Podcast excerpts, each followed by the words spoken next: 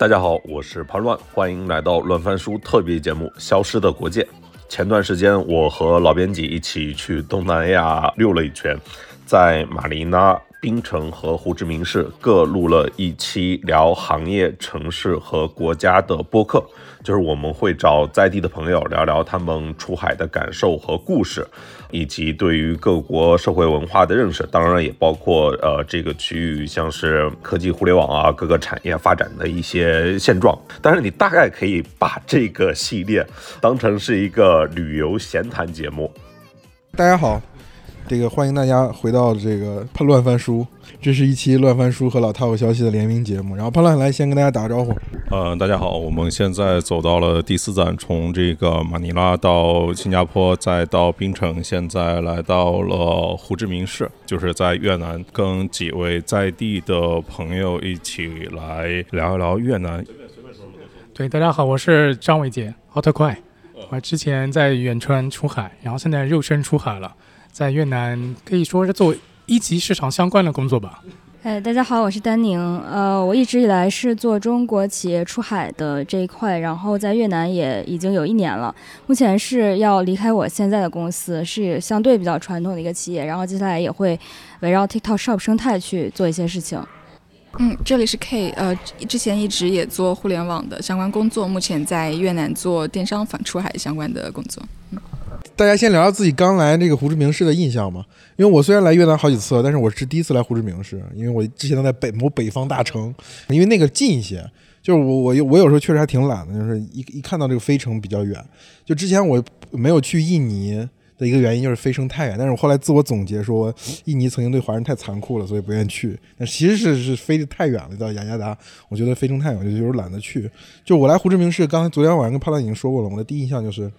确实像 time machine 一样，你你回到了二十年前的中国，就大家那种热闹的感觉，就是那种一脱序吧，无序性比较强，但是又很很容易把大家从过去在国内那种氛围当中那种 emo 给治愈了。我觉得这点是呃是我的感受。我昨天下了车坐了呃 grab，然后又在街头转一转，我就我跟潘潘说，我最最想对越南人民说的一句话就是，这就是你们的黄金时代，一定要珍惜。对，就几位都说一下，就是在越南是一个什么样的感受吧。我觉得，因为我现在主要去的是两个城市嘛，河内和胡志明。那胡志明刚来的时候，会觉得它很多方面很像上海。它这个它城市的发展历史，包括它以前殖民时代的历史啊什么的，还是会有些相似性。包括它现在的定位也是嘛，越南的经济中心嘛，等很多方面会让我觉得更像上海一些。包括一些什么面包店啊、西餐店啊什么七七八八。然后河内就要破一些。河内怎么说呢？我觉得第一感觉，因为我去的时候第一次是冬天去的。它雾霾非常严重，而且它街道也很破。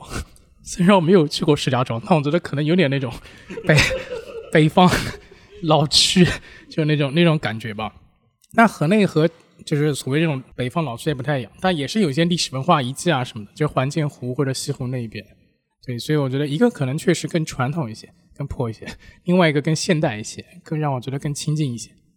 就昨天我们在从胡志明机场出关的时候嘛。就所有的海关人员脸上就写了两个字要钱，就无论你办落地签，还是你从落地签办完之后你去排队，然后包括排队的时候他检查你的护照嘛，放行的这个环节，就是明目张胆的是你加二十美元我给你快一点，哎你们几个人啊需不需要这个快速通关？然后你把那个护照给他的时候，他会发现他在看护照、看机票，然后盖章每一个环节他预留了半分钟的小费时间，就是如果你知趣的话，你可以。那个时间可以充值了，但是我们几个都很不识趣，坚持就处在那儿，所以我们反正就就是还是还是正常过关了。但是就这种感觉吧，就是这种腐败但是降低了交易成本的事情，我们在中国过去几十年也很熟悉。我觉得这点也是一个 time machine 的一部分。但我觉得有一点不同的是，我们是外国人啊，我们对越南人民来说，我们是外国人啊。你像我朝海关系统是礼仪之邦啊。就是这不这里不是小中华吗？礼仪之邦怎么可能让外国人不是宾至如归，反而要要小费呢？呃，我我是这样啊，我是第一次来越南是十年前，那时候我还在读大学，然后来越南做志愿者，而且去的是河内。对，首先河内和胡志明的文化就很不一样嘛，然后十年前它的发达程度也是远不如现在的。所以当时我的体验是非常不好的。再加上我之前从事的这个行业呢，呃，在越南也是很难做，所以种种当时我被调到越南越南来之前，我的印象是很不好的，我自己心里也是很忐忑的。但是来了之后呢，也可能是跟我是从印尼来的有关吧。我在印 印尼，我在印尼待了大半年的时间，然后在泰国也工作一段时间，包括其他的东南亚国家，我也都长长短短的待过。那从印尼来了之后，我就觉得哇，越南简直是天堂。然后包括现在，其实胡志明发达程度也是蛮高的了，所以我就觉得就是人人种比较像，文化比较像，饮食也很合胃口，天气也还不错。越南人也算是东南亚的各种民族里面比较努力的，然后所以整个待下来，我自己的感觉是很好的。甚至我待了一年，到现在一年了时间嘛，然后中间可能我去别的地方，呃，旅个游或者出个差，再回到越南的时候，我会觉得有回家的感觉。我我走在街头，就是整体的感受，就是因为你像他们的那个街头的那些旗帜跟徽章，其实跟我们的街头也是很像的嘛，对吧？就是虽然这边语言是最不通的，就是感觉这边英语的渗透率比其他国家相对还要少一点，但是你走在街头就感觉就非常熟悉，非常有安全感。就是虽然语言完全不通。来说一下，就是我我最强烈的感受就是，可能这个我是看陈小青的节目看多了，就是你能判断，就是说，你从那个菜市场的菜摊儿，你走过去，你发现哦，它的品类其实跟国内非常像，我觉得这点可能是特别亲切的一点。就我在这边是可以自己做红烧排骨，其实你需要用的基本食材是有的，它有些不太好搞，但是它就是葱姜蒜啊什么的是有的。但是我觉得这里面有个问题，我觉得挺有意思的，就是我去菜市场买菜的时候，你国内可以买到小包的嘛，实际上这边都是一捆一捆一捆一大把一大把的买。那说明他其实还是大家庭，就是他们出生率没有没有那么多原子化，一个人在那边生活打拼啊什么的，反正还是以家庭单位为主的。所以你买菜一个人生活，你买菜有时候有点烦。他给你买买这么一捆存，他不像盒马或者什么，给你买一根啊或者什么。嗯，这个我觉得是一个挺好的观察，因为就是做电商相关的关系嘛，所以我来胡志明的第一印象肯定是判断整体的营商环境、货品丰富度等等这些事情。所以刚刚也有聊到，就是第一个感觉就是在整个胡志明的大招牌上没有什么人脸，which means 他自己的可能能投大明星的金主。和明星的候选池都会非常有限，整体的商业发展程度没有到很品牌化，没有国内那么卷啊。那相比泰国和那个印尼也会是一样的状态。然后第二个呢，就是呃跟刚的那个情况有点像，比如说你在菜市场自己去看的话，都是大包或者说大捆的。如果你是去那种呃日超、韩超，它就会有甚至有单个分装的蒜头。啊，甚至一个半个蒜或半块姜，对。但是它本地的那个情况来看，如果你去超市看它所有的各户家清，呃，洗衣粉，嗯，然后洗衣液，呃，没粉不太常见了，洗衣液或者是那种空气清新剂等等这种 household 的那个品相的话，基本上全都是大包装。然后像一些什么洗衣凝珠之类，国内已经非常普遍的品相，这边都是没有的。然后品牌也基本上都是呃海外呃，比如说那个宝洁、联合利华这样的标品，本地的品牌相对来说比较少，并且在价格上普遍要低个百分之十到二十左右。对，这个可能是基于呃电商的视角来看这个市场的情况。我理解就是这里经济正在发展，按说应该有很多就是从越南的乡下来这边，胡志明不就是上海吗？来这个大城市务工的人，为什么反而还是更多是以家庭不是以原子作为存在呢？就你你有考虑过为什么吗？就是我我这个没有仔细研究过，但我是这么理解的。首先，它的人口流动可能不像中国那么的那个，就你可能人家没有户口了哎。啊，不是的，你要考虑到体量嘛。你比如说，可能中国整个中西部很多人你想去工作，可能北上广深这几个地方，所以从这个外来人口比例上看，北上广深这些外来人口的比例肯定要多于胡志明这些地方，就不是所有人都会来大城市工作了。你比如说，对一个湖南人去广东打工，我们已经其实是我们邻省了。对，在中国的版图上已经邻省了，但其实隔绝程度还是很高。每年春运都摩托大军，哇，开好几天开回去。你在这儿，你我之前不看过一个段子嘛，说为什么说越南的这个这个工人的待遇都比我我们内地强？你要对他不好了，人家骑着摩托车就回家了。就是这可能就回答潘亮刚才那个问题，因为他就沿着那个海峡长那一段嘛，就是哪怕是我到胡志明市附近的一个，比如说一个电子厂去打工，我可能很有可能我是可以骑着摩托车回家的。我觉得这一点可能跟中国是有一个区别，就我们那个原来那个北上广就是长三角、珠三角，对吧？往从内地虹吸劳动力，那确实是造成比如很多留守儿童的问题这些东西。我觉得在这儿肯定不是，但是户口可能有一定的作用，我觉得，但不是根本性的作用，我觉得可能还是地理位置决定的。总归是回家的成本的高低和，嗯，像这边其实大家可能大家族下在各地都会有一些亲戚有亲缘。啊，所以这里也是一个，而且还有一个点是在于说这边买房子是带地的，所以如果你就是家里大概是有祖产的，不是，我觉得还有一个原因啊，就刚才潘老师说的这个，我觉得其实跟他的国家的产业结构也有一定关系。什么意思呢？我说个非常具体的，你比如说，假设我是个长沙某就是或者内内地某个地方的十八线的一个人，然后我以前学的 IT 嘛，那我可能以后去互联网，你要做互联网相关工作，你基本就有北上广深，你不可能会到一个。内地的一个十八线城市去做，对吧？其实有些产业只在大城市有，所以你必须去大城市。其实越南没有什么所谓的一定要在胡志明才能干的事，因为它互联网公司也没那么强，也没有说什么很多什么，它 VC 也很少。就很多可能干的事情不是工人，就是零售，就银行或者这些。你老家也有啊，你比如说你去顺化，或者去就是就是中部的这些城市啊，或者惠安或者这些其他城市，如果你只是做一个体制内的工作，或者只是做零售啊什么的，你其实不需要说因为你某为了某一个行业而到某个大城市来。他没有那么多一定要去某个大城市做的行业，所以我觉得会导致他人口往这种大城市涌，可能也不会像国内那样多。比例上讲的话，对，我觉得接着这个说，其实刚才咱们咱们咱吃饭的时候聊天嘛，谈到说越南的这文艺作品，就特别的特别影楼风，特别影楼风，然后就是他们的这些演员啊或者什么受到的训练也不够，那么不像国内一样，就是那个训练体系那么的复杂，那么的长，对吧？最后出来的这个人，他明显感觉哦，这是个演员。你你你刚才判断说，你对，其实就是大家如果看今年那个《乘风破浪》里面，不是有一个越南的，应该也是一个很著名的人去去参加《乘风破浪》嘛？就我不知道名字是什么。我就是看他那个唱跳，我就觉得这也是在国内能上国内顶级大舞台的吗？这个就这不就是街头练习室的水平吗？这个我觉得就是北京那个一个好的小品报里面那个街舞社可能都能找到不乏这样的人存在。大学的街舞社团吗？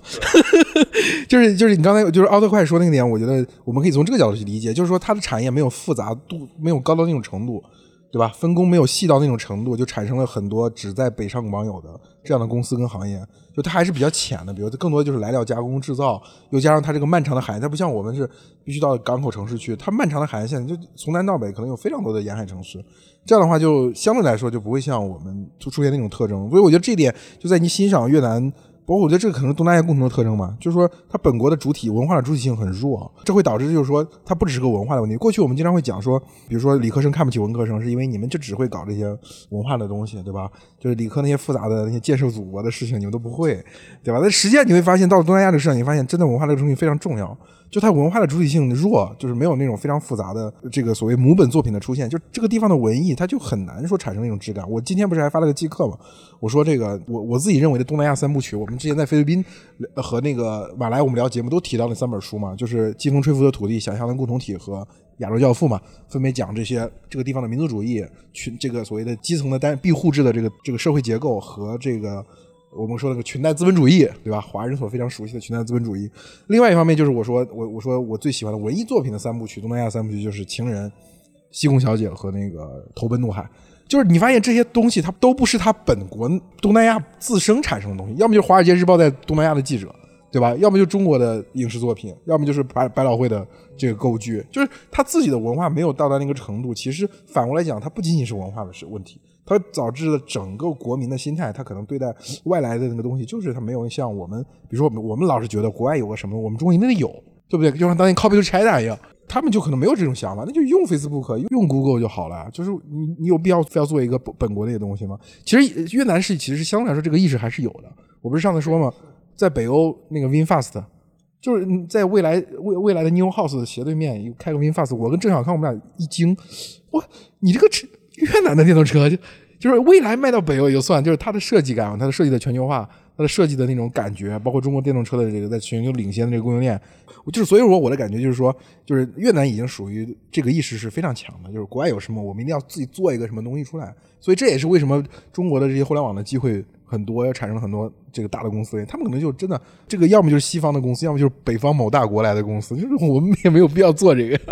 对，我觉得刚刚其实那个是几个话题被杂糅到一起了，但是共享的两个要素吧，一个是确实在历史上统一其实年份不长，然后整体的经济发展水平没有到那个呃社会化分工特别细，所以大家互相之间的分工依赖没有很强，也直接造成这里都是窄片窄片的夫妻店非常多。啊，他不一定有那个动力去扩张，然后也不觉得扩张了就一定对自己特别重要，不太像我们国内经商都觉得上规模，没有一个亿的生意不做，对吧？没有一个亿用户的生意不做，I mean，对，所以在这里面，这种经商的那个目目的性和目标感不会到那个份上。大家是想赚钱的，但是不会有过于高远的野心，这是我我自己的一个感受。可能是电商消费相关的才才这么想啊，也有可能有别的。嗯，然后第二个是那个民族主体性的问题，我会理解说，其实越南也是全世界范围内比较罕见的单一民族。然后单一文化，然后呃语言像虽然有一些口音上的 diff，但是也算是同一种语言的一亿人口大市场，已经是相对来说非常罕见的了。但是因为其他的经济主体先发优势更强，收割全球嘛，对吧？所以这里面文化的土生土长的东西，可能像一些本地的戏曲戏剧一样，也会面临跟国内一样所谓的失传的风险，因为外来文化不能说入侵，但是占比和渗透确实要高非常多。啊，那在本地结构没有到卷互联网的那个程度，然后同时外面又非常好用，并且大家都已经把它作为一个全球化的这个标尺的时候，跟其他那个经济主体和政治主体连接的时候，好像也就不需要再发展了，就是不需要再单独做一个 APP 出来了。啊，但是越南作为各个东南亚国家里面唯一一个渗透率最高的这个社交软件，这个社交我指的是跟微信的这种那个比较私域的这种逻辑，呃，是有单单独的自己的那个 Zello 的。对，其其他国家可能都是 Line 啊、What's up 这种，比越南相对来说还是要更加接受外来文化一点，所以我会理解说这个是民化嗯那个民族和文化主体性的事情。然后第三个说文化作品里面，呃衍生出来的这些作品都是在越南，我理解也是一部分是因为跟我们确实地缘过近。然后人种上也有一些追溯到历史时期里面的那个纠葛，嗯，对我会理解这里本身跟大众化文化是有一些呃有一些溯源的吧。然后另外一个也是因为它本身的色彩上更丰富。比如说那个接受的儒家文化，然后又又有那个法国和美国的一段时间，包括日本的一段时间，所以有非常多非常冲撞和非常强的情绪表达。对，这个是我我自己的感受。但是它确实本地的文化作品会土生土长的文化作品会弱一些。不过我们现在看到一个趋势是，YouTube 上非常多唱作人、创作人，以及有很多那个呃线下的 Live House，在音乐这个层面上现在是有比较好的发展的。嗯，影剧还相对来说弱一点。这里面应该插入一个那个抖音里面应该是去年能排前十的一个一个，毕竟就是那个叮叮叮，那其实是一个越南。过去几年里边，东南亚有几次 TikTok 的 DAU 大涨，都是来源于越南的当时的某一首爆红歌，就包括呃这个 C Din，就是你说的那个叮叮当当，其实他那个歌的名字叫 C Din 嘛。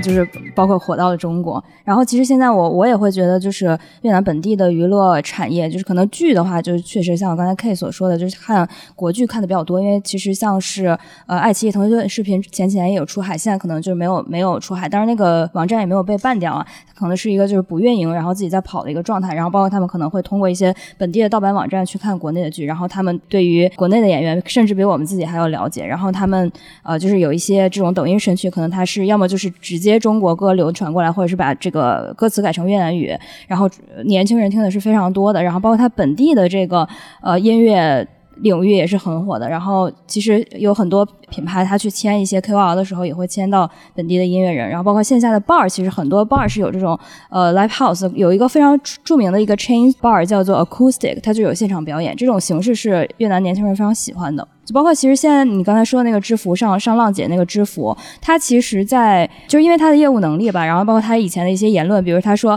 啊，你只需要长得好看，你只要有一个麦克风，你就可以成为一个歌手，你不需要很会唱歌，这些都是他被就是他现在已经过气了嘛，他去想去中国寻求一个发展，他在他在本地其实是比较受黑的一个状态。哦，我还以为是越南最当红的才能选举浪姐呢，原来浪姐。这个节目一开始是要请请唱《西顿》的那个黄垂玲的，但是可能没请到吧，或者说人家不太重视这个节目之类的，然后就后面请到了知府。OK，哎，我还想到一个问题啊，就刚才聊到这个市场容量的问题，就比如说像你一级市场算搞金融的，那边做这个电商相关算做互联网的吧，像你这个某个层面算数码啊，这个品牌。我就想知道，就譬如说，像是品牌 VC 研发，就是这一些的，其实算好的岗位了。但我就是说，各自的岗位的工种，在越南是一个，或者说行业在越南是一个什么样的发展情况呢？就譬如说，你你在这边有多少 VC 同行呀？我我大概之前看到一个报告吧，数据我不一定记得清了。二零二一年的时候，好像越南一共就四十几家 VC，就我个人觉得，这我们这个“旧”字儿啊，真的是特别体现大国心态。沙文主义定不是我我啥都没说好吧？我我啥都没说好吧？我只是陈述有多少数据，我并没有说我的观点，好吧？然后呢，我个人觉得吧，就是实话实说，我其实觉得在东南亚干 VC 不是个好主意。虽然虽然虽然我现在就很，虽然我虽然所以我现在有点就畸形嘛，就 只要我先嘲讽，别人就嘲讽不了我。就是整个东南亚这个地方，我觉得宏大叙事是行不通的，他没有故事可以讲的，那故事都是他妈自己骗自己，最后搞到最后就是一地鸡毛。所以我觉得，如果如果非要做 VC，可能走故事路线不是个好主意。所以我现在尝试，我也在说服我的老板，就是按照生意的模式来搞，就是投一些能赚钱的店，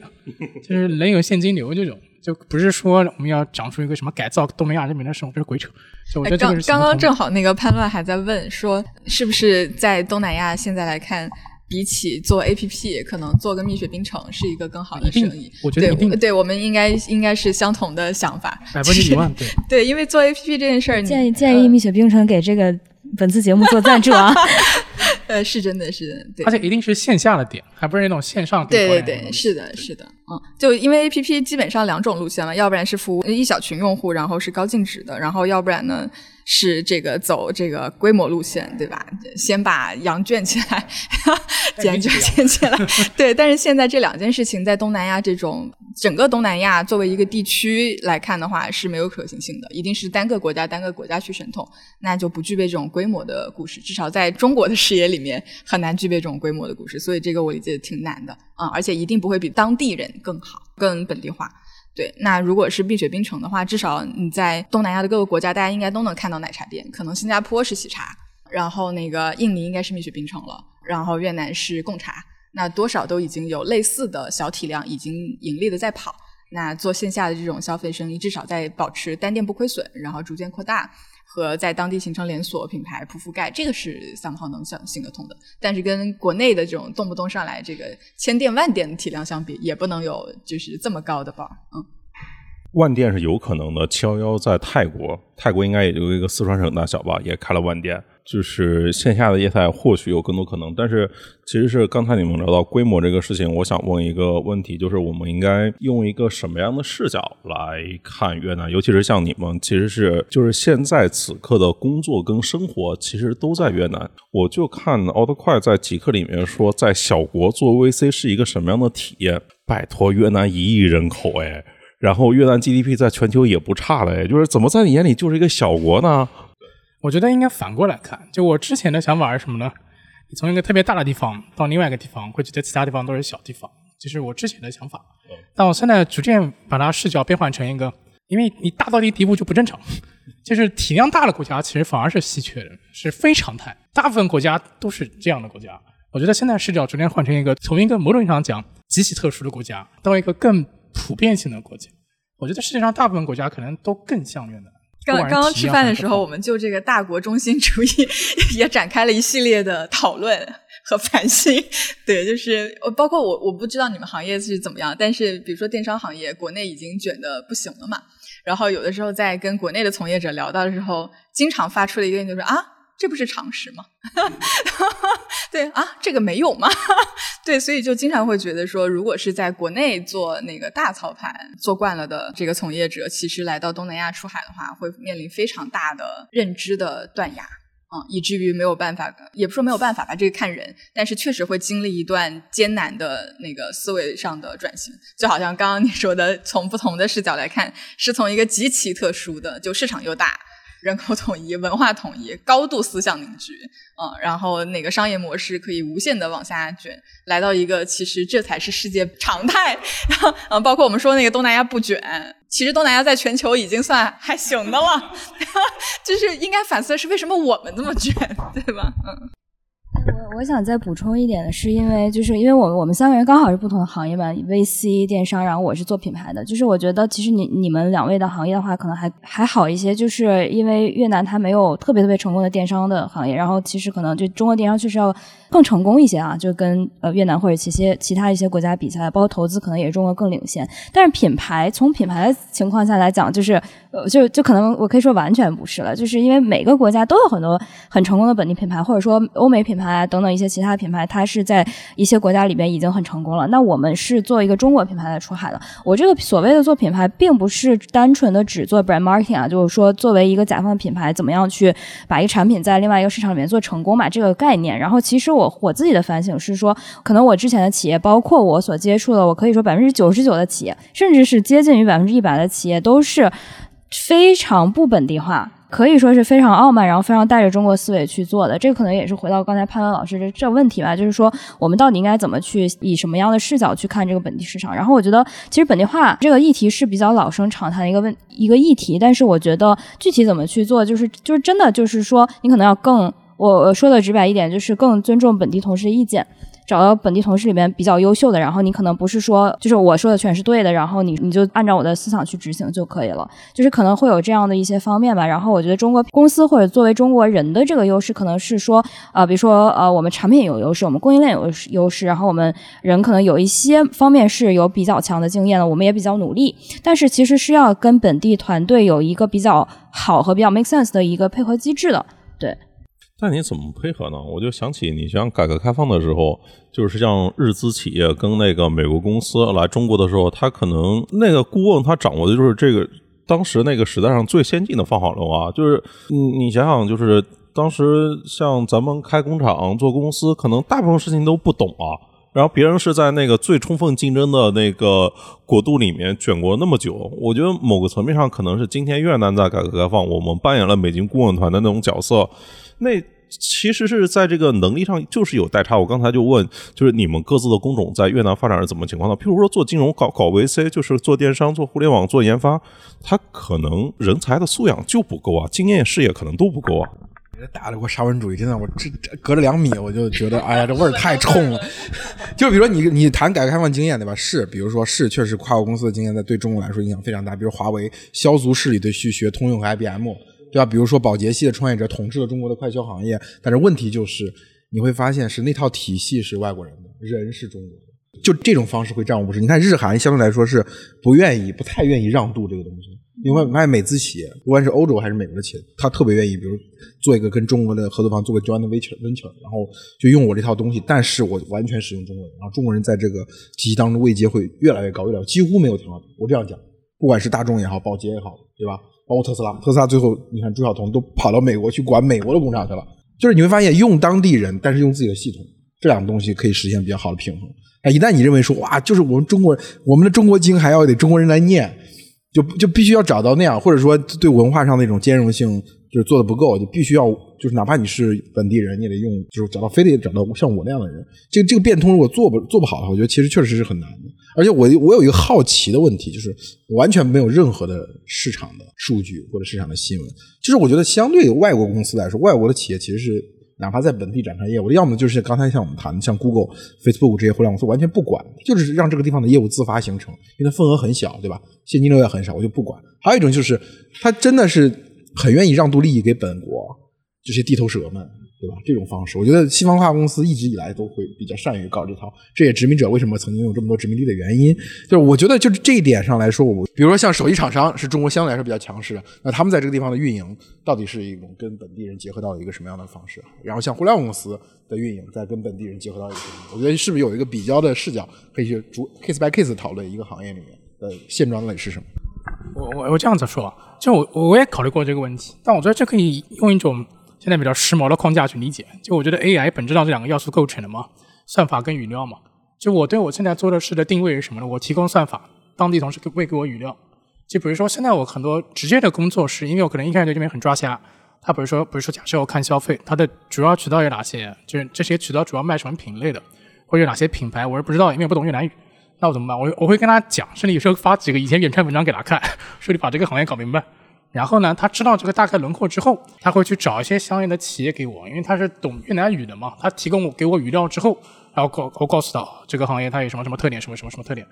就是我觉得是在我这个语境中的一种结合的方式。就比如说举个例子吧，不知道有没有人看到那种，就你街上应该随时能看到那种黑体黄字的卖三 C 的，它就是迪信通嘛，就是你把它理解为越南迪信通就很好理解。但是他们自己会觉得这是一个卖三 C 的一个什么什么店，讲了很多他有什么业务，然后我一听，把它用算法把它一套，为了提心痛嘛，就出此类这样的配合，就这是一种，就是我你说的方法论就可能类似于算法嘛，然后当地人他比较懂当地嘛，就提供语料，结合起来就能 barely work 一个东西在转。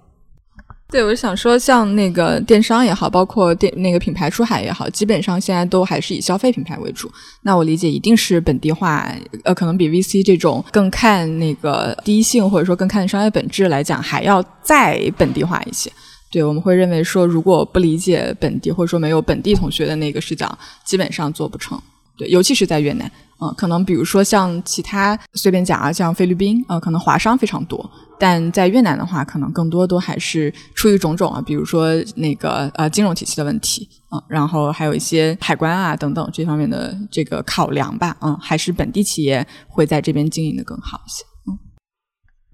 呃，我觉得就是我觉得可能分两个层面，一个是道理的层面。一个是可能情感和感性的层面，就道理的层面，就是当然这个颗粒度可能比较大。我说的就是中国可能我们比较大的优势在产品啊、供应链啊这些东西。然后其实从渠道呃，包括具体的营销打法等等的这些方面，可能还是要更侧重本地人一些。这个是比较大颗粒度的一个回答吧。但是我觉得就是怎么说呢，站着说话不腰疼吧。其实或者说知行合一很难。很多人我们可以认知到这样的道理，但是让你这么去做的话，我觉得。再往前的一个坎儿，可能就是信任，就是你到底是不是足够信任你的本地团队，能够去赋能给他，让他去这么做。然后你又能不能放下你这样的一个骄傲感，或者是身价，或者是权利吧，去给到本地团队？嗯，就是大家在在地的话，互相联系的紧密嘛，或者说跟哪些群体，就是信息的交换和那个输入会更密切一点。我觉得可能大部分在越南的中国人会在胡志明多一些，所以我作为在河内的人有点孤单，有时候就是 你这分地域的。那第二是什么呢？其实我考虑过这个问题，我觉得来东南亚或者来或者更具体说来来越南的中国人，他是分好几波的。我觉得我们这一波跟之前几波不太一样。最早最早嘛，就潮汕、广东那些人嘛，就是最早最早的嘛。然后我说另外一波可能比如说十几年前来，他做小外贸或者做这种就做生意嘛，传统生意或者做这种。我觉得其实我有时候觉得新一代的，不是做电商、做互联网、做这种所谓带一点所谓新经济色品牌出海出来的人，你跟前某有时候不太好聊。就很多你不管是成长背景啊、教育背景啊是不一样。我觉得二位如果接触过一些在当地做的那种更古早的中国人，应该能理解这种感觉，就不太一样。所以如果聊的话，可能比如说像我们就是类似于这种最近几年来什么互联网电商，可能互相聊的会多一点，互相串联的会就聊天会多一点啊。所以就跟国内就是创投圈都去参加三十六氪的会一样，就是你们在越南可能就是类似于志向网，他们也来这边办办活动或者自己玩，那其实跟国内还是非常像的呀，都还是在跟一个相同的圈子在进行往来，只是说恰巧你们的属地在越南，但这好像也没有什么不对，就因为在北京、在深圳、在上海，其实大家都这么干，只是说今天大家换到了胡志明。嗯，我觉得，因为我们这种行业，就是大家都花很多时间在工作上嘛，然后接触的人可能工作里边直接间接就是同一个行业接触也比较多，所以跟同一个圈子人 hang out 也不足为奇。然后另外的话，其实我自己是因为我我玩小红书，然后我可能还是一个小红书的小小的博主，所以在小红书上反而交了几个朋友吧，虽然不多，但后面也成了很好的朋友，就是类似于兴趣社交这种渠道交的朋友。嗯，我觉得这其实我们其实之前两期节目一直在讨论这个问题嘛，就是相当于说，就是相当于土著来说，就是东南亚的土著民族来说，就是汉华人。我们在那讨论不是我们，但是我们也是我们，就是我们这个意涵就扩大为中国人或者华人，就是说相对来说，他更多的能把国内那个社会结构带过来。对吧？所以它相对的组织性更强，大家会有一个共同的一个一套信用体系，这也是这是华人在东南亚各国家经商都比较成功的原因。就是尤其是呃，就是所谓古典中国，可能就是宗族，对吧？你都是从一个地方来的，然后你一个人到下南洋，可能最后你一个村里面都下南洋了，对吧？然后在这里结成一个很庞大的网络，然后有一个大族在这里面，对吧？就像我们在呃马来西亚参观那些祠堂嘛，对不对？在在菲律宾是一山，对吧？一个是死的，一个是活的，这是两两两两套不同的信用体系。这个我们主要是讲这个跟相当于土著的这个信用体系的这个差异，确实给中国人带来一种比较优势。那另外一个就是说，我们今天就中国的那组织在本国可能就是以行业、地域或城市区分的，都从北京来的。都是互联网的，都是 VC 圈的，就是以这种组织形式来到越南。但是我觉得越南可能在这方面，一个是我们刚才说从绝对值、绝对值上，它本身就少，没有这样的东西；另外一个就是在中国已经形成了这种比较先进的这种结构，就是更紧密的这种结构。你说让你们就强行让你们跟本地人那个再再融入或者说什么，我觉得确实还有点难。其实刚才聊到这个规模跟这个就是市场的问题，就是以及本土化的问题。我关心一个问题，就是东南亚真的是一个整体吗？有东南亚这个概念吗？对，我觉得这样子，我觉得这个问题特别好玩，这可以说很久。就我们地理上可以说一个东西叫东南亚，对吧？仅此而已，其他所有我觉得都不算。你语言文化、宗教、民俗啊都不算，所以它肯定不是同一大市场嘛。嗯，刚刚聊到这个问题的时候，呃，也有分享嘛，就是我觉得东南亚可能是基于国内的视角来看，认为是一个大的区域，然后可能在其他的，比如说更大的，比如说经济政治的那个视野来看，可能也能够分享一些共同点，比如说可能产业的结构上，呃，或者说甚至是再往下到什么农作物啊等等，可能在这个地理概念上是成立的。但事实上，如果要进到相对偏商业层和应用层，基本上没有办法复用，就是实实际的一些。的，尤其是在运营这个逻辑上来讲，很难复用。每个国家的国情、宗教、呃人口、文化、民族等等都太不一样了，以至于我们还是秉承那个把这个作为一整个大区来看待的话，可能会比较容易在实操上受到影响。哎，那就是呃，像语言、种族，然后宗教全都不一样。其实类似的地区，它还有印度和欧盟。对，如果把东南亚这个地区跟印度、跟欧盟去做比较呢？嗯，我会这么看这件事情，就是它可能跟欧盟的类似性，I mean，就是纯纯指在欧盟和印度之间，可能跟欧盟的状况会更像一点。然后这里面呃，也只能说是更像一点儿。啊，因为其实，在欧盟的几个大国的那个逻辑下，一个是有好的那个金融体系，确实，呃，和那个政治共同体还是有起到更好的作用的。对这个我理解，待会儿可以伟杰再补充。然后我会理解说，从文化的多样性上，确实也跟欧盟一样，就每个国家有自己的非常独特的点。而印度之所以那个相似性要更差一点，我理解是在于印度毕竟还是一个统一的政权，它里面即便是各个邦有各个邦的来法律松紧度，或者说。宗教上有细微的差别，但至少在种族等级这个 大框架下，又有这个高度的类似性和在你在至少在那个规范和规则基础的规范规则推行的时候，在这个层面上还是一致的。嗯，补充一个点，就是大家要意识到一个问题，就是东南亚不仅是碎，而且是如果如果没有 time machine 这个理论的话，它是不处于不同 time 的。就比如说从人均 GDP 上来说，马来西亚可能是一一一万美元出头。对对，就跟中国差不多，现在应该是跟中国差不多，还略高一点，因为对。然后第二第二个，新加坡就更不说，新加坡说是在这个上面再两三倍。然后呢，然后它往下是泰国，泰国是七六七七七千美元左，对，就差不多是是马来西亚的一半。对，这也是我觉得它可能跟欧盟的相似性更高一点的关系，就是大家的那个分 tier 分的很很大。嗯，对，其实我觉得这个问题它为什么会？就是很值得思索了，因为如果我们首先接受一个大的结论，就是它这玩意儿不是一个统一的一块，它不是统一的一板，那就会衍生出第二个问题：你怎么划分这个区域？其实划分方式不一样的，你不一样的划分方式能引出很多具体的不一样的微观结论出来。你如果最原始的、最低级的划分方式就是大陆东南亚跟海洋东南亚，冷战时期一边一个跟苏联走，就西边那一块；一个跟美国走，印尼啊什么菲律宾啊那一块，就是比较原始的地理来划分。那你也可以拿宗教来划分，甚至用宗教来划分，可以得到一些不一样的图景。比如说，我之前听过一种观点，我觉得有点意思，但我没有验证过了。其实，其实就是在整个东南亚到中东那一块，它一个隐性的小型内循环，就是中东就是沙特那些人出钱，孟加拉跟巴勒斯坦那人出中级或者低级劳动力，然后印尼或者马来西亚出一些制造业，虽然它制造业没有那么强，但它也能造点东西出来，就搞成这样子。这里面会有些什么样的具体微观影响呢？比如说，你做个生意，你在印尼能做起来。你把它直接迁移到马来西亚组成功的可能性，你肯定是直接大越南的嘛？它是有这个划分区域在那边。而且从创投意义上讲，如果你在印尼做好一个项目，你跑到沙特去做，你跟沙特的 LP 讲，我说印尼过来的，好像沙特人会出于信仰给你钱，就好像扶持我们穆斯林兄弟啊诸如此类。所以我觉得，如果一个地方它不是整体的，那它就是碎的嘛。那碎的话就涉及到怎么分的问题，甚至还可以从法律体系来分。你比如说马来西亚，它还是英联邦之一嘛，就是在马来西亚遇到一些商业纠纷，我听说是可以走到英国那边去，就可以上英国那个法庭去的。它就是另外一种划分方式，不一样的方式的话，会得出不同的这种就是业务的逻辑和延伸出来。我觉得这就是它，它破碎是件麻烦的事儿，但它也会有一些很有意思的话题，因为它破碎嘛，所以总有缝隙嘛，有缝隙嘛，总总意会有一些机会，虽然那个机会不一定大，它不一定是那种什么百亿、千亿的机会。但它很难形成绝对的控制和垄断或者什么什么的，这可能对于一些小创业者而言是个好事，就你有缝隙嘛，有缝隙就能长出东西出来。这边不是都没有移动支付吗？这边电商不都是货到付款吗？如果我们真的倒推的话，你 VC 的话，你投的还得类似于互联网这个行业才是 VC 的真爱嘛？就是它有一个很高的增长的那个斜率嘛，对吧？你像都没移动支付，都没货到付款，大部分的商业模式都有打折的呀。我觉得首先这里不都是货到付款，就我认识一些越南朋友，年轻人哦，他还是有某某啊或者就是移动支付在里面。第二是谁说 VC 一定要投互联网？我就当做生意来投，我就投个饭店，投投个什么什么什么店。建议是蜜雪冰城。对我我我我还有一个问题，就是说，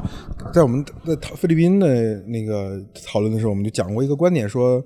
嗯，菲律宾的，就是很多商业模式或者很多的国内做法不能够形成的原因，就是因为它其实不是一个消费大市场。就越南要好很多，因为因为菲律宾虽然也也有一接近一亿人口，但是大部分人处于一个贱民的状态。当他处于一个贱民的状态，他根本谈不上什么消费力。包括中国的消费潜力，为什么相对在很多品类上还是小于美国？因为我们执行了几十年的城乡双轨制，那确实还是有一部分消费是比较低的。有一些品类，你其实就像曹德旺说的，这只有三四亿人能买，有十亿人买不了。对吧？那他就消费市场就没有那么大。我觉得这个问题可能在越南相对来说是解决的最好的，可能是成这个贱民阶层和那个精英阶层之间的区分可能最小的一个。我不知道是不是这样啊？啊，对我自己体感上来讲，呃，越南的就是低线和高线之间的差别，应该相对，如果是指菲律宾啊这些，应该相对来说是是会小一些的啊。然后我会理解说。呃，中间的这个是否是消费大国的差异，也要看社会化分工的程度和产业结构的程度。就越南还是比较多是在做自循环的，当然也也可能跟比如说金融体系相对来说比较呃封闭性可能稍微强一点，这些会有关。接受外资的时候可能更谨慎，嗯，不确定是不是有这些呃因素在啊。对我是这么理解了。首先是我从数据上看，我觉得一个很有意思的对比，就跟中国对比啊，就是中国的居民消费占 GDP 的比大概百分之三十八点四。然后政府是十五点九，而越南居民消费百分之六十，政府百分之七，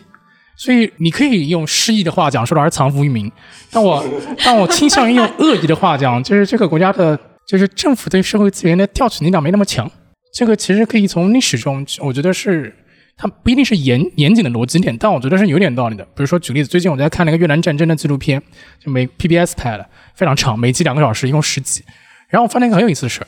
就是胡志明嘛，对吧？越南国父。他即便是在四五十年代的时候，他权力没有那么大，当时就有李隼可以跟他分庭抗礼，就是他还要想想办法怎么搞定他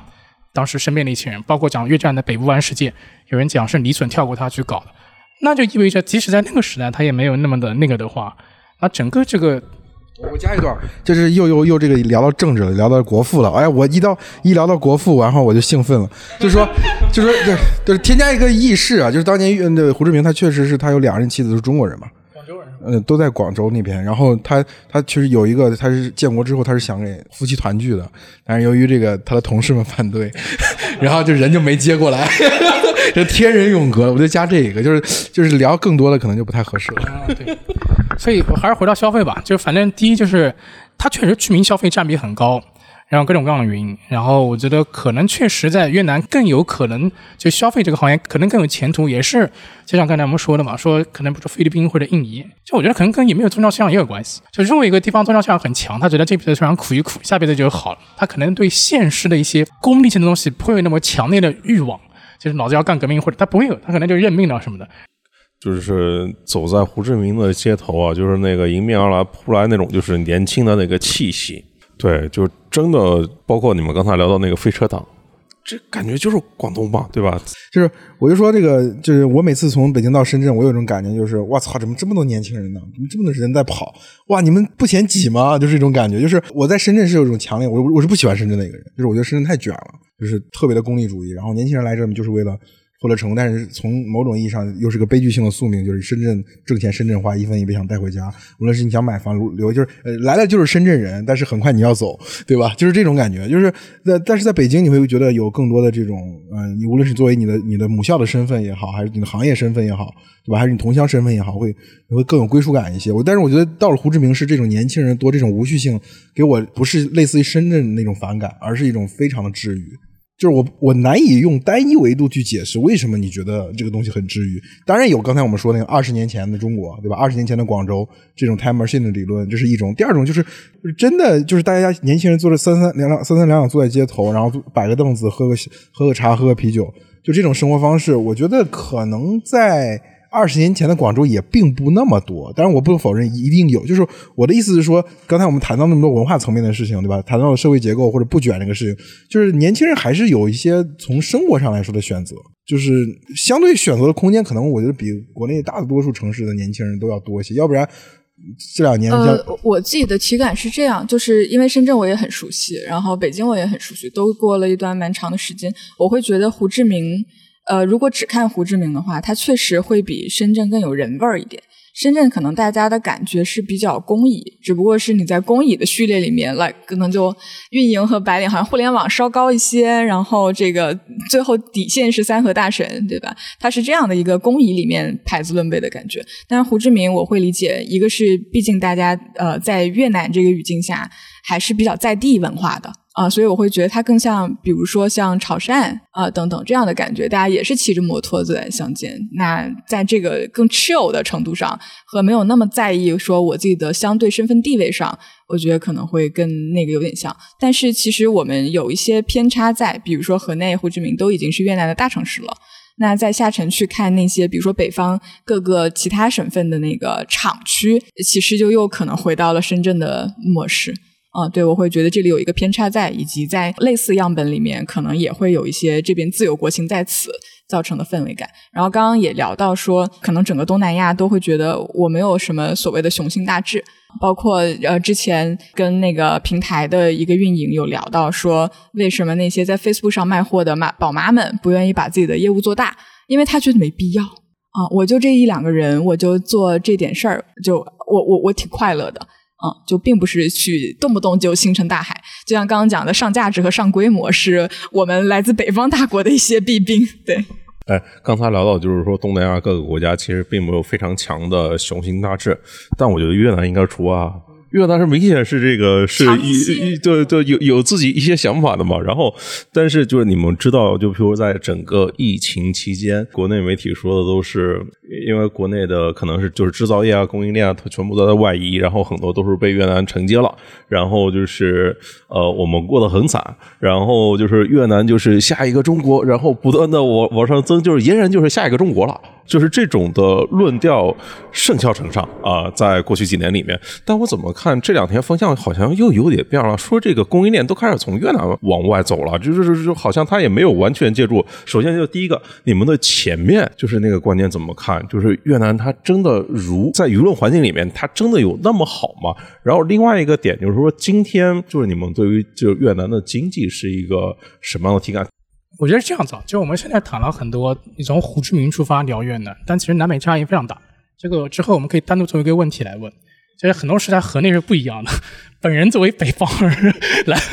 能感觉到不一样。OK，但也很不一样。对，回来嘛，回来我大概六月份开始去，就顺化。然后我们先谈另外一个，就潘老师刚才问另外一个，我是这样理解的。首先，当然我觉得这应该不能放进去吧，就是有时候我们。你国内讲越南好，不一定越南真的好。就等你这句话。特别是特别是去年这个时候，我还关在某城市的某个 某个那个里面的时候，我看到什么李嘉诚做多越南，什么越南超过深圳，是星辰大海了。我操，他真的好吗？不一定。那个时候对吧？大家都理解，这是第一，就是有一些情绪在里面的。第二是实事求是的讲，越南不可能就是我先说个宏观例子，然后说一些微观的论据。宏观论据这样讲，越南不可能成为下一个中国，一个非常简单的原因，你体量完全不是一个量级。我觉得规模真的是无数二阶效应，这是不可能的，对吧？然后其次是，就是我可以说个另外一个微观回答吧，关于为说说为什么越南的很多企业开始往外走，这个同时能回答为什么越南不可能成为下一个中国。二零一八年的时候，一个越南的应届毕业生，如果你去工厂，他的工资，据我所知，问到一些老板，工厂老板一两千人民币一个月。二零一八年因为贸易战，很多的 FDI 嘛，很多企业就过来过来过来，对吧？OK。你很多企业过来就要建厂嘛，你建厂的话，第一要招工，第二招工厂主管，对吧？但因为它人口体量就这么多，你成比例来看，加上它教育水平可能没有那么高的话，你的工厂主管人数是有限的。比如说，假设就老编辑跟你是两个工厂主管，然后我们三个工厂来开厂，那你比如说你出两千，那我出两千五啊，他出三千，所以你工资涨得非常的快，就是因为它人口体量小导致的，而 FDI 来的又多，它那个微观的结果就是它工资涨幅，我觉得可能快于中国大陆。你到一定地步的时候，它是没有经济性的嘛？你比如说像一些做服装箱包的，就胡志明这边的产业带是以更传统为主，就服装箱包纺织，你这种基本就是成本结构里面主要就是劳力嘛，对吧？如果这方面贵的让让他觉得没有经济性，我真的听说很多胡志明附近就平阳省南边平阳省附近做服装箱包开始往印尼印尼去跑，好像那边的人好像更便宜啊或者什么的，这个可能就既能解释为什么你说很多越南的企业开始进往外跑，因为它。他钱来的多，人人就这么多嘛，所以他工资涨得快，也能解释说为什么越南不可能成为下一个中国。他所谓的我们经常说什么所谓越南无法承载中国的产业，这就是微观基础。就这工资涨得快到一定地步，人家不来了吗？你何何况你还有上下游成本，你运过来还要时间，还要成本，还有很多东西还要从中国来，你何必呢？那就往那边走了嘛。所以这是意味着，首先越南不可能成为下一个中国，它最多有一两个产业，比如说光伏啊或者什么的，它如果能做得很好，对于一个小对于这样一个体量国家也够了。这第一。第二是你问越南经济未来会怎么样，我这样理解了。这还是个数据啊，我觉得这个数据特别有意思。就如果你看进出口在这个 GDP 中占的比，其实越南和中国都是百分之三，就你的出口减到进口都是百分之三，它是一个很大的区别。中国大概是百分之，好像是我具体数字不太记得，好像十七减十四还是什么，就你出口可能占百分之十七，然后减到进口十四，大概是百分之这是百分之三，然后越南是九十几减八十几。就是它整个进出口加起来，在它 GDP 比是百分之一百九，它的外贸对它经济的影响远远大于中国。中国经济主要靠投资拉动的嘛，就基建、地产嘛。因为地产如果出问题就上上不讲。但是 但是越南不一样，你从越南的 GDP 结构来看，虽然你如果只看进出口，就是进出口都是百分之三，它背后的数据是不一样的。所以你看现在，如果你们看越南本地的财经新闻，什么 Cafe Cafe F 啊，或者那个 VN Express。它，这都是讲经济不好的，什么汽车销量下滑，什么哪里在裁员，什么工厂倒闭。是的，因为本质上讲，所以说回到这个问题啊，就是你觉得未来越南经济怎么样？在它现在这个结构下，就它如此仰赖于进出口这个条件下，它好不好不取决于它，取决于联储。对我自己那个比较前端体感的事情是几个，然后这里面我理解有一个前置概念要理清的是，我们说它是下一个中国，到底是指哪方面是下一个中国？增速经济的增速，对对，这这我马上就要进到这一趴了。对，如果说是因为绝对体量上不可能，然后如果说是增速的话，那我理解就要看底子打得多好，以及统一调度行政命令的能力有多强。我小心翼翼的措辞了一下，对这个其实就会 echo 到刚刚我们前面也提到，觉得相对来说，比如说早在胡志明的那个时期就已经有李隼可以抗衡，他后面的历届政府其实也都是一个平衡格局，就南越、北越、中越各有代表出席，然后负责那个党建的，然后行政的和经济的也一定要各有代表。所以它在这个程度上更多是一个制衡局面。那我会理解说，如果完全就是以这么制衡，不管在地区上还是在那个功能上都这么制衡的情况下，那有效推行行政命令和把基建快速铺设完的能力就会有限，因为它汲取资源和推动整个基建的那个速度就会受制约。而它现在有的这个窗口期也又不长，所以在底子没打好，时间不够多。本体上依赖于外贸，而且它的外贸是两头，就是比较高端，也不是比较高端，就是比较前两步的。比如说整体框架设计，比如说服装可能是打板做型，然后那比如说像手机就更不用说了，对，它就完全是吃的中间的那一块红利。然后售卖呢，它又不是目前来看，至少在全球不是最有竞争力的消费市场，所以它两头的外流只掐中间。啊，所以在这个层面上，它在增速的消费端，就我理解末端也没有办法有特别快的提振。然后同时，它还有一些政策不确定性，比如说现在房地产 面临一些 风险，对，然后金融体系面临一些风险，然后班子在换的话，下面的所下游所有人也都在换，就风险更大了，而且是一个系统性暂时不可解的风险。对，所以我理解，呃，会有距离。嗯，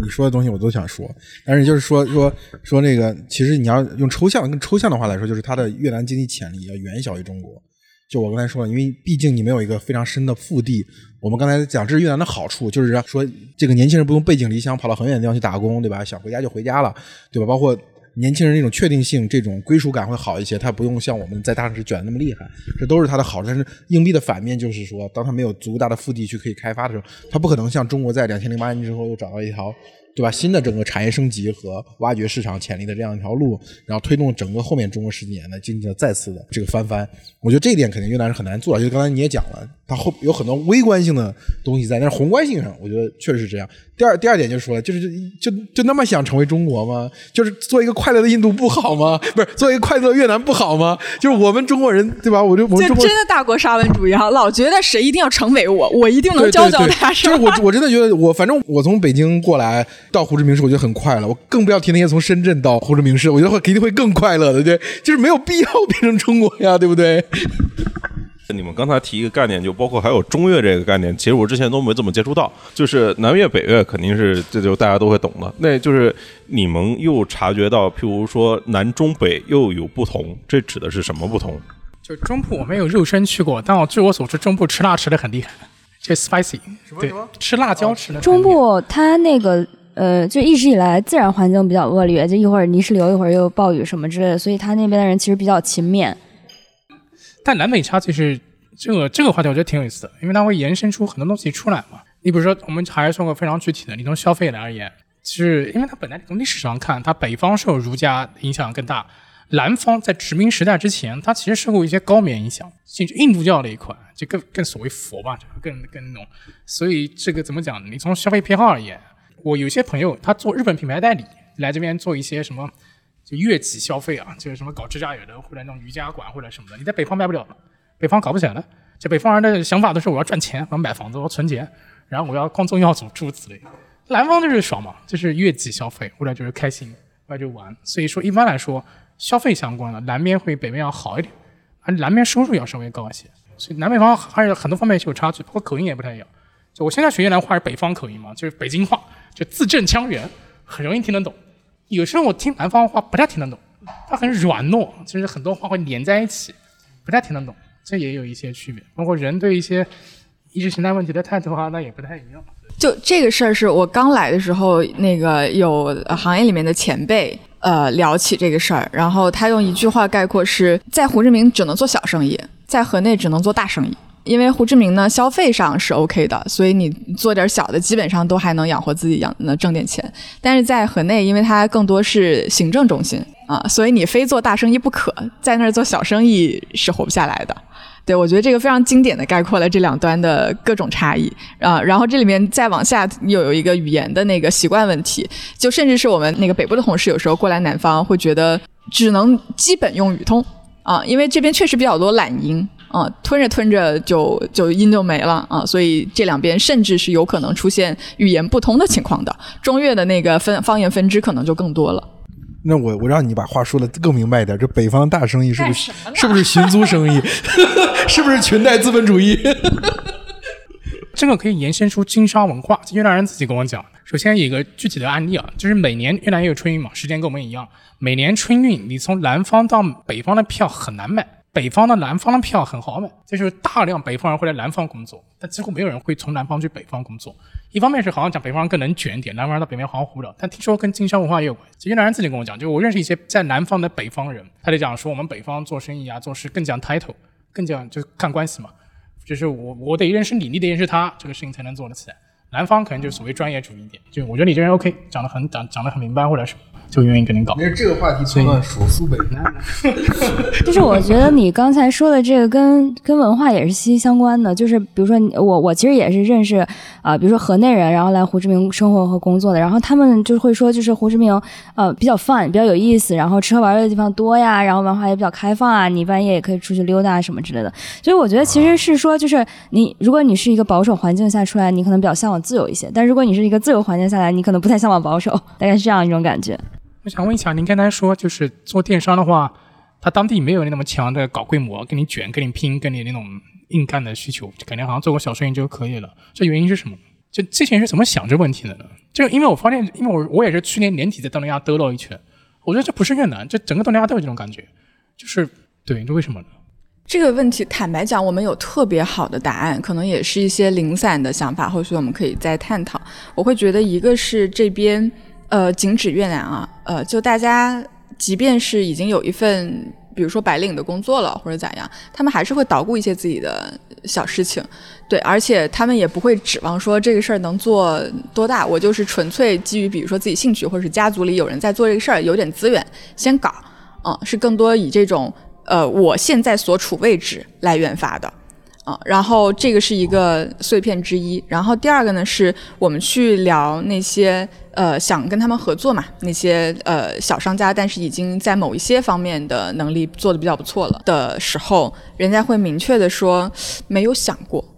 对，就是他会明确的说没有，就是没有想过，倒不是说我盘算了之后觉得达不成，或者是如何，他压根儿就是没想过。我自己的体感是，他们对于所谓的带来阶级跃迁或巨富或等等这些的想法是比较模糊的。但这个可能也是跟我接触到人的那个样本或者形态，就是有有这个约束在这儿。所以我会理解说这是一个点，然后第三个呢是在于在这边如果要做大，你要整合的事儿确实有点太多了，各方各面的事情，尤其是如果在北边可能就更难。对吧？只有少数人能够解决一些固定的问题。然后，那在南边的话，在一个相对来说已经比较商业化的情况下，那大家能解决自己眼前的事儿，立足于当下，感觉是一个整体文化浸润下的形态。然后在实际实操的时候，如果你不能解决那么多 blocker，就比如说啊，我们之前在问一个本地的同事说，我们能不能呃说服这个商家一起来做做大一点？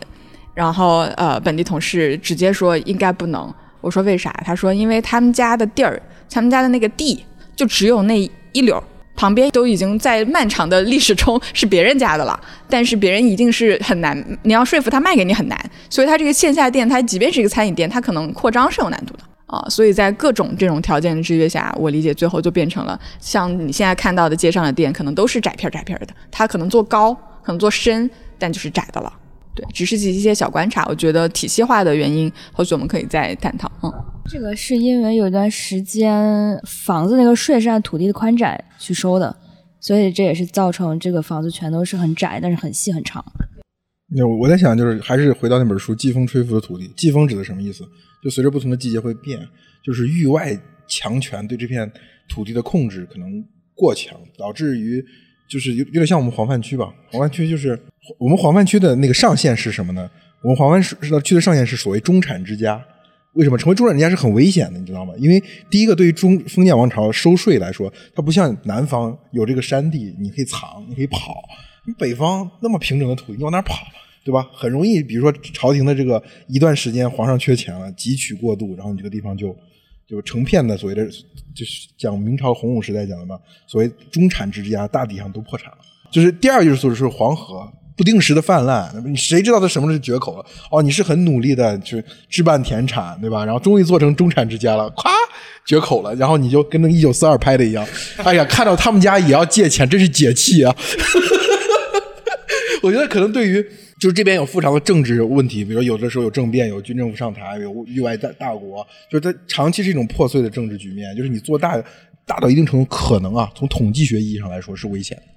对吧？可能做中间层。就《季风吹拂土地》里面讲了一个很核心的问题，就是大的政治环境的变动，可能对很大的东西影响很大，反而对那些地方精英他们能够控制的那个范围。对吧？比如你在这一片你是地头蛇，你把这块的声音控制了啊，你是安全的。但是你说你要做到那种全国性的，很容易就可能在这种政治变动或者是这种这种战争啊什么上面夭折。所以我觉得有可能它也是一个像我们黄泛区的人民不太喜欢出头，不太喜欢变得很很有钱，不太喜欢去张罗这件事情。对对对，他可能是就是他不是说大家主观上不想。它是客观上不能，而且我们其实还是要注意。当我们刚才已经反思了自己的这个北方某大国的这个沙文主义的，我们还要反思一个问题，就是说我们今天对中国的理解，这个中国太短了。就某种意义上，真的就是中国加入 WTO 之后的二十年的中国。你说，在一九九九年或者一九九八年，你跟一个中国人聊天，你跟他说会出现雷军、马云这样的人，他会觉得你是不是有病呢？你在想什么呢？对不对？